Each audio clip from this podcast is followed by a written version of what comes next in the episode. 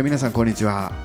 大阪維新の会、えー堺市議会議員の的場真一のポッドキャストでございます、えー前回にですね引き続いて、えーまたまたですね長藤秀樹さん、えーゲスト登場していただきます。こんにちは。こんにちは、長藤でよろしす。よろしくお願いします。よろしくお願いいたします。ねもうあの第1回の放送ではいろんなね話聞きましたですけどね、本当にこのポッドキャストもね、はい。地道にやってました、ええ。はい。今回でね62回ということでね。62回、えこれ、地道でしょ？1週間に1回ですか？いや一月に1回とか2回ペー一スです月に1回。けどねだとすると、4年、5年はされてることになりますね。いやそんなにやってないあ、そうなんですか？うん。すみません、数え方まが。あ2年ぐらいかな。2年ぐらい。うん、だけどまああのなんていうんですかね。地道にね、はい。まあ、音声だけですけどね、はい。えーでもねながら聞きながら聞きができるんですね。あ YouTube やとほら画面見ないとダメでしょ。ねだからまあそういう意味ではね、はい。まあ、地味なメディアですけどね。手が止まらずに、頑張っていきたいこのように思っております、い。いですよね。今日は忙しい中ねまた来ていただいております。お願いします。まあ第2回はねえやっぱりこう堺の潜在能力っていっぱいあると思うんですよ、やっぱり堺にね愛してるからこそ分かる、はい。ね、そういった堺の潜在能力。えはい。まあ長藤さんの考えるね堺に関する愛情とか、まあ、堺感みたいなねはい。ちょっとね、お聞かせいただきたいなとこれは思うんですけども、はい。え堺が持つ潜在能力っていうのは、やっぱり歴史、伝統に紐づいていると思うんですよね。えうん。まあ、日本一とも以前は言われるほど栄えていた堺、まあ、大阪市よりも以前は堺に富が集中すると、うん。まあ、南蛮貿易だったり、まあ、あの戦国時代のことであったり、まあ、その流れをやはり受け継いでいると。うん。歴史があるために例えば千利休のお茶の文化であったり、それに派生する和菓子や、ん。お線香や、ん。まあ刃物、うんそういうものっていうのは、まあ、日本広しているとも、この堺に集まっているんですよね、うん文化が根付いているというのは一つ大きなうん。ところだと思います、そうだあの世界遺産にそうそう。うん。そうもずく本宮ね。はい。あのユネスコのイコモスの勧告がうん。出ました、うん。7月にもおそらく正式登録されるんじゃないかなと思っているんですが、あれも、うん、5世紀のうん。ものですが、うん。潜在能力と、まあ、大切な地域の宝であるというふうに思います、最大のうん。潜在能力はうん。人だと思うんですよね。うーん。80かつては4万人堺市民がいまして今は82万人台になってしまいました、ね。潜在能力は人なんですけど、ん。ただこれはずっと一定ではなくて、うん。これからうん。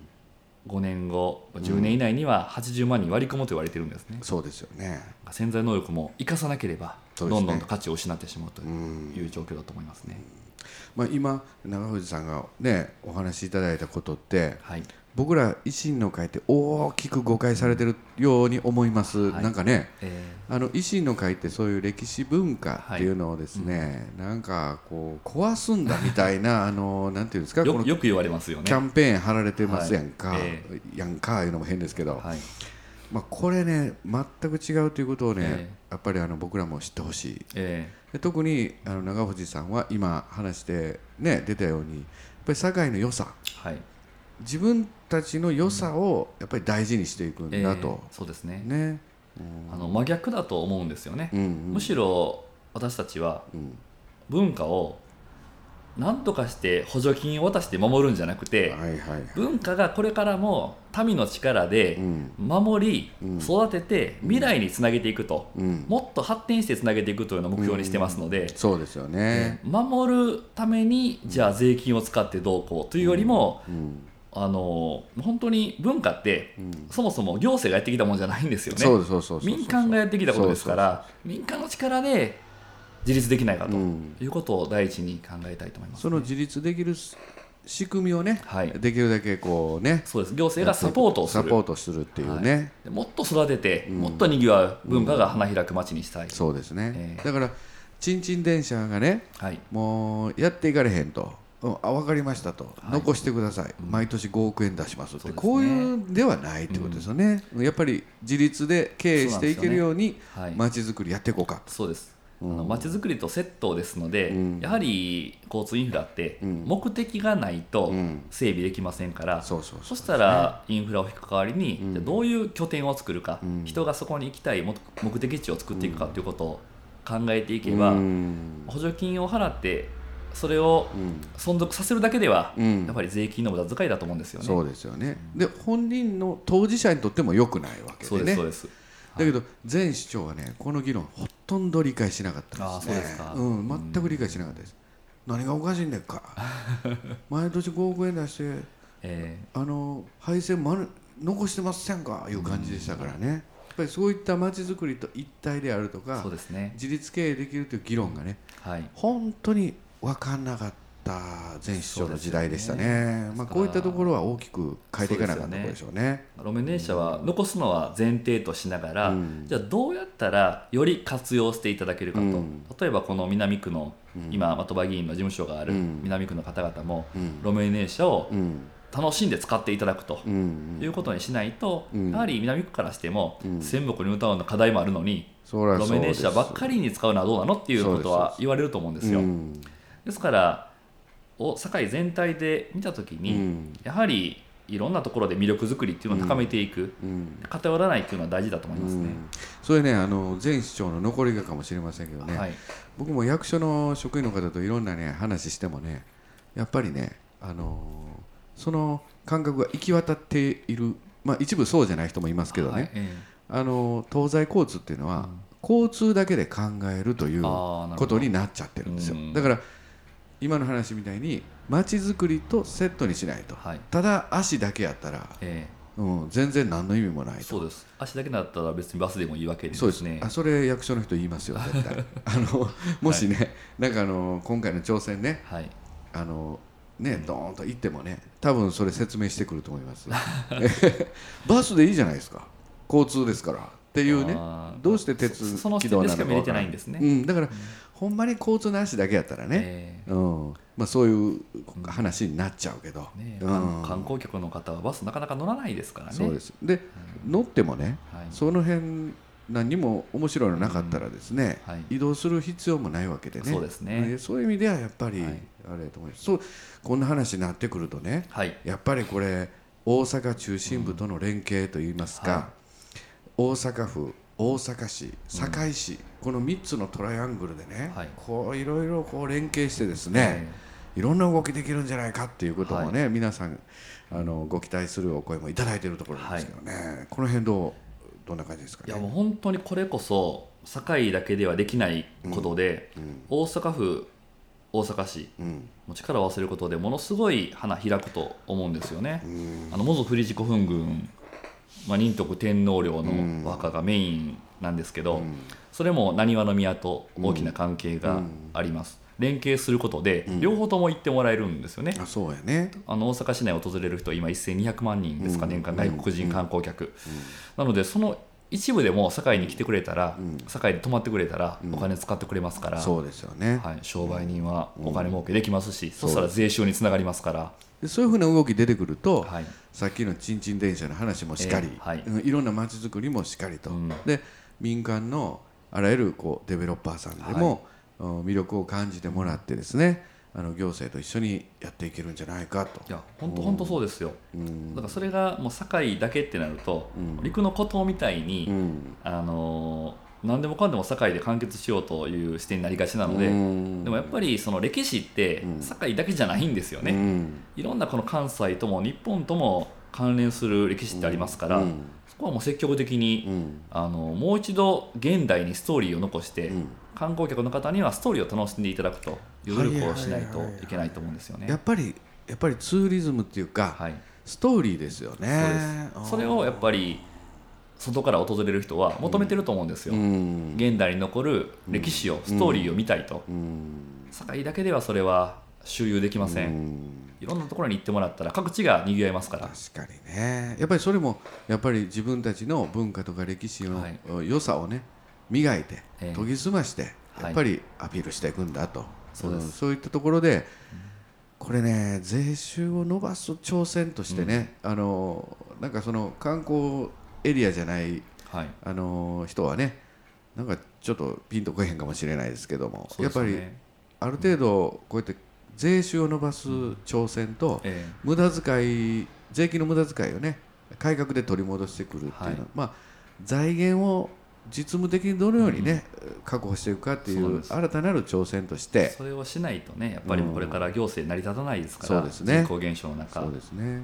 でもお前ね一回はい。大阪観光局一回に一緒,、そうですね。一緒に行かせてもらった時ね、はい。堺にものすごい入ってほしいってね、ええこれも言ってましたからね。入ります。ね。あええ入りますし、うん。一緒にやっていきます、もっと企画段階から？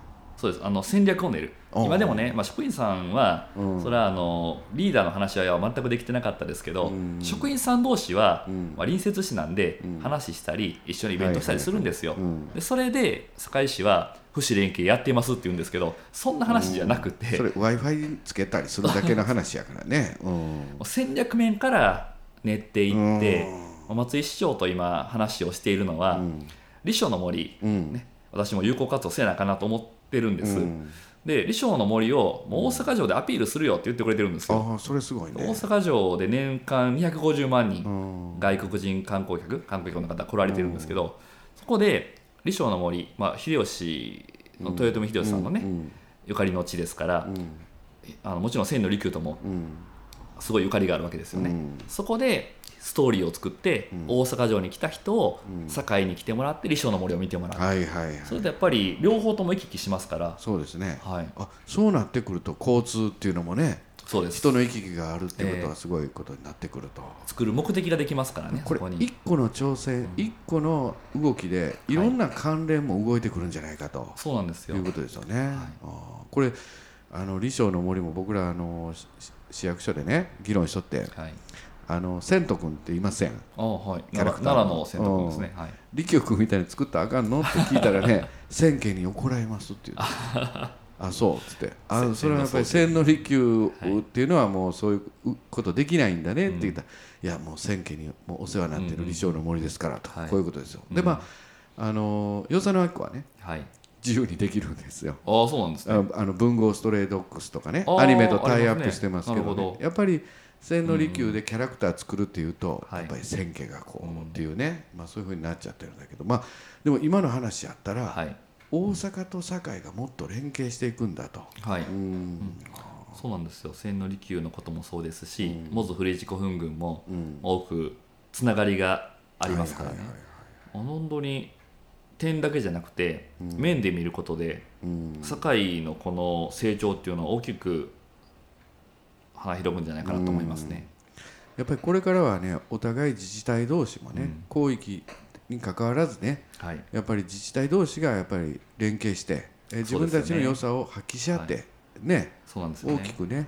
はい、でもう一つちょっといいですか、はいはい。話して、はいはい。まあ、ここで先ほど的場さんがおっしゃったのが、うん。大阪府大阪市との連携とうん。いうことなんですけど、うん。もちろんそれもやっていきます、うん。でもう一つ大事なのが、やっぱり南大阪やなとうん。思うんですよ、私も府議会議員やってましたんで、よく出るのが北高南低と言いまして北が高くて南が低い。大和川以北と以南で全然違うよねと。それはそう。言われてるんですよ。堺の人も感じていると思うんですけどね、これねはい。あのーまあ、18区の遠藤さん、はい。衆議院議員。え馬場さん、はい。17区。僕もはい。青年会議所で一緒でしたけどね、ーはい、あの大体政治を志した時のね、思い聞いたら北高なんて言いましたわ、そうですよね、うんやっぱりこれをねなんとかしていきたいと思って、え政治の世界に入ってくるっていうのはね、うん、そうです。北高なんて、今でもあの先週の九市4町、うん。市町村長、まあ、市長ですね、うんえートップの方とはうん。連携していると言うんですけど、ん。どうしても深いところまで関わってない気がするんですね。うん。確かにね。でこことはまずは各首長の皆さんリーダーの皆さんとうん。直接うん。会って話をして、おおすごいな。それぞれの市町とどういう連携ができるかということを、うん。これを行動に移していきたいと思っています。さらにあの河内の方ですね、うん。先週の次は河内、そこ南大阪ですから、南大阪でやっぱり盛り上がらないと。うん。元気活気が出ないんですよね。そうですね、はい、関空から大阪市に素通りじゃなくて、うん。各地域で立ち寄ってもらって、うん。各地域にお金が落ちるようにうん、やっていきたいと思いますね。これね北港南亭の南のねはい、玄関口が堺ですからね、そうなんです。やっぱりこの堺が今まで堺は堺出てそうです、ね。閉じちゃってるもんでね。だからねあのはい。南大阪の玄関口の堺でいやおっしゃる通りなんですよ、いうね大阪市やうん。北摂にせっかくいい流れができてるのに、大和川挟んだ堺がせき止めてる感じになってしまってるんですようね。ん。そこをね、ええ。打破していこうかと。はい、いやそれはぜひともやってもらいたい、ね堺が変われば、僕南大阪も変わるんちゃうかなと思うんですようね。ん。確かに、ええ。そうですねまたあの今度はちょっとガラッと話変わりますけど、行政手法といいますか、はい。まあ行政のやり方、うん。こういうのも変えていこうじゃないかっていうねそうですね。あ。のそういった思いもお聞きしてるんですけどね、まず役所の組織の仕事のやり方とかね、はい。組織の作り方も改革していこう、えまあ、区の権限も強くしていこうとーか。そうですね。まあ、それより何よりこう民間の力をどんどん取り入れていこうじゃないかと、うん。はい。もう全部がねあの役所の自前主義からはい。脱却していくじゃないか、まあ、こういった新しい手法で堺市の住民サービスもっと上げていこうじゃないか、こういう思いで、ね、お聞きしてるんですけど、はい。うん。まあ、今の堺市役所の仕組みっていうのは、うん。旧来型かなと昔うの、ん確かに、うん感じがするんですよね。うん。せっかく政令指定都市になって、行政区ができたのに、その区はあのどこの区も同じ機能しかなくてうん。窓口業務がメインなんですよね。うん。皆さん区役所を利用するのは、まあ、住民票を取りに行ったり、うん。印鑑証明取りに行ったり、あとは、まあ、福祉に関することとか、そういうことになってしまいがちで、でも三原区と堺区って全く違うはずなのに、うん。区役所の機能って一緒なんですよね。そうやね。うん。なので、まあ、前市長はうん。いろんなイベント参加されてですね、うん。盆踊りも何件も行ってたという話は聞きますけど、うんまあ、区のことっていうのはやっぱり区長が一番把握してるべきだし、うん区民の皆さんにも区長の名前ぐらいせめて知っていただいてね、うん。で何かその地域の身近な課題があった時には、うん。その有力な議員とかにお願いするよりもですね、うんうん。まず区役所の職員さんとか、うん。そういうところに相談に行ってですねうん。区長の権限でそれが解決できるような仕組みを作っていきたいんですよね。それすごいね、はい。ニアイズベターっていうかね。本当そうです、まあ、今までその連合自治会長を知ってるとか、うんうん何期目の議員知ってるとかっていうことで公園直してもらったり、うん道路の補修とかあったじゃないですか、そうじゃなくて、なんかそれって知ってる人はいいけど知らない人はなんかずっと不便なままかなっていう気はするんですよね、区役所に相談したら、なんとかなるとうん。いう仕組みをぜひこれやりたいですね。そうですね。あとは民間のあれとかはどうですかね、そうなんです。これももう本当に大きな問題で、まあ、今箱物行政あー堺ではねもう今でもいくつも進行中なんですけど、これね次市長やる人大変やと思う。そう本当だっ大変なんですよ。てあれ市民会館建て替えたフェニーチェもね、はい。え8割埋まっても4億2000万毎年赤字なえんでね。毎年ね4億円以上の赤字が出るんですよね。これをまず足かせとしてはい、考えなあかん状況ですからそうねで今あのモズフリージ古墳群のガイダンス施設、うんもちろん世界遺産登録自体私は大賛成なんですけど、じゃあそのガイダンス施設に40億円うん。かけて無料の施設ですから、ん。もう赤字運営なんですよねね。完全に。やったり数十億円規模の今箱物がまだまだ今計画されていますので。李承の森も毎年2億円赤字でそうですすからね。これをうん。この赤字の仕組みを抱えながらの市政運営という。そうなんですよね。だからもうそれは本当に私も覚悟はしているんですけど、ものすごい大変な作業だなとは思いますこれね。ねもう僕らも議会で止められへんかった不甲斐なさもありますけどうん。ね本当なんで止めれなかったんですうん。いや数が やっぱりねか。はい。すごかったわあこれれ挑戦実ったらね、まあ僕らもねもう第一会派として、そうです。ことごとく今までね、はい。異を唱えて、ええ。議会でもねやったんですけど最終的にやっぱり数がね、そうですよね。あのフェニーチェ堺の例で言うと、堺市が出資している文化振興財団というところが請け負っている外国団体が請け負っているんですよね。でこれまでの堺市の行政って、まあ、何をやるにしても、外国団体がうん。民間の仕事を取ってしまうことが多かったんじゃないかなと思ってるんですね。ね。うん。飲み飲みルームでもそうですけど、うん。民間企業は手を挙げてるのに、うん。なぜか外国団体がいることになってしまっていたりですねなんで民間でやろうとしてて民間に雇用も生まれるのに、うん。外国団体になってしまうんだろうなってすごい疑問なんですよ。あとね民間に頼むやつでもねはい、民間が手を挙げてくれへんような仕組みになってるんです。ああそでの条件がそうなんですね。そう。なんです。で民間にやってもらうためにどんどん追い銭出していくわけですよ。ああだからね。だからやっぱりあの例えばねあの天王寺のあの、はい。ところでもね天芝天です芝でもね、かはい、あの周辺をちゃんと整備してはい、いったでしょ、そうですね。うん、やっぱりちゃんと民間がやりたいなと思うようにはい。準備して、あと民間にね、うん。ドーンとさしたらいいんですけど中途半端に民間にやってほしい。民間はこんなとこで商売できへんわ、い、やそれやったらもうちょっと緩和しますよ緩和しますよ言うてなんかやってる間に結局コココストのねそうですよね。民間の調整になっちゃうとかねよくあります堺ではね。その行政が責任を取りたがらないっていうのは結構問題だと思っていて、行政がちゃんとここまでやるから民間頑張ってよと言うんだったらいいですけど民間に投げて終わりと、うん。失敗したら民間の責任みたいなねなってしまってるでしでょ民間活動やってますってそういうことになるんですけどね。そうなんですから今例に上がった天芝のうん。パークマネジメントっていうんですけどね。うん。もともと公園っていうのは行政がお金を出して維持管理してたんですよ、うん。